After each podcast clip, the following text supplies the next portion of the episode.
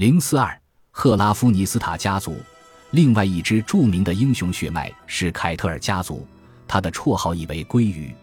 凯特尔和他的双亲一起生活在挪威的赫拉夫尼斯塔岛上。年轻的时候，他常常惹祸，也是一个微躁猫。凯特尔从来不做家务，还总是跟父亲混血巨怪哈尔布约恩斗嘴，但最终他还是有所成就。有一天，他在岛的北边散步，碰到了一条飞龙。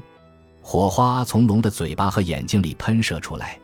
凯特尔关于在岛的这一侧钓鱼，却从没见过这种模样的鱼。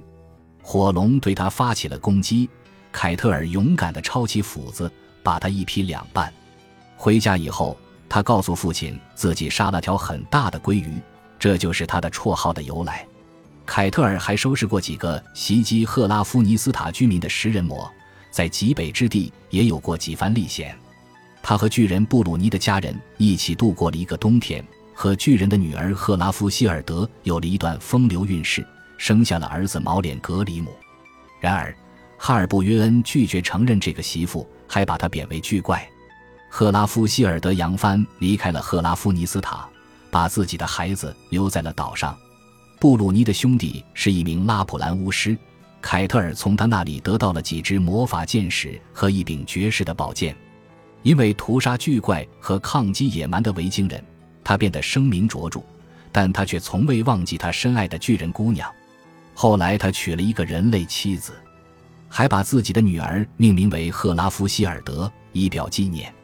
凯特尔死后，格里姆统治了赫拉夫尼斯塔，他准备迎娶一位强大领主的千金。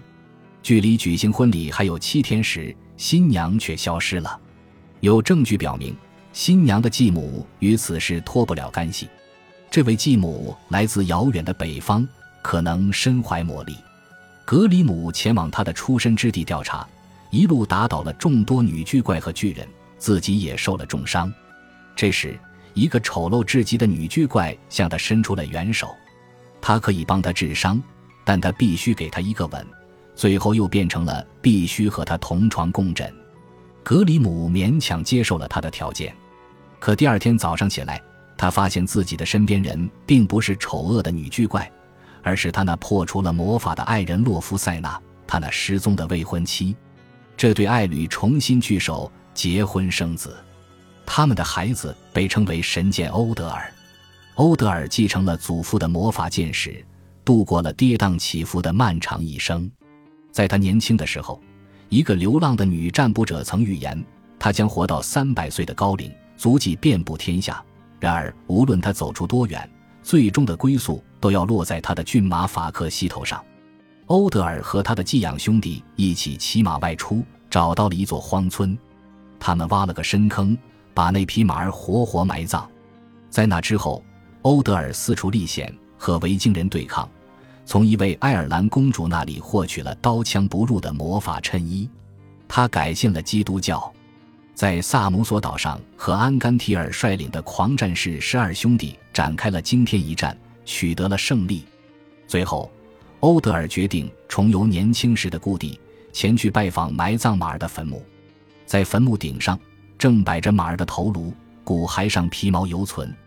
欧德尔以为自己早就打破了女占卜者的预言，便拿起长矛挑翻了码头，从码头下面爬出来一条蝰蛇。他袭击了欧德尔，用毒牙狠狠地咬住了他的脚。欧德尔的腿开始肿胀变黑，一直蔓延到大腿。于是欧德尔知道自己大限将至，他的手下把他抬到了岸边。他念诵了一首长诗，隶属自己的光荣事迹，然后死去。人们把他的尸体放在船上，一起火化了。赫拉夫尼斯塔家族的血脉并未断绝。凯特尔的女儿赫拉夫希尔德诞下了许多知名的后裔，包括几位冰岛的拓居者，他们将在后世传颂先辈的故事。